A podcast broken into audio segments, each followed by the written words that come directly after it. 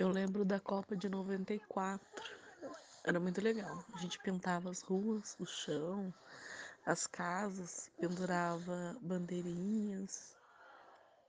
A Copa foi nos Estados Unidos. O Brasil foi campeão e um dos melhores jogadores era o Romário. A Copa que eu vi foi de 2014.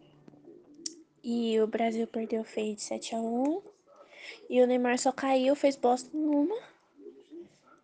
E no final a gente foi desclassificado.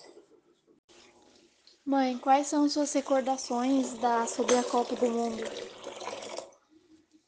Ah, o povo era todo unido, fazia bandeirinha na rua, pintava a rua.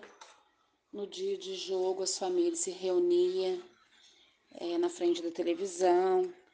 Às vezes fechava a rua, colocava televisão na rua para assistir o jogo. E era divertido, era muito, muito legal.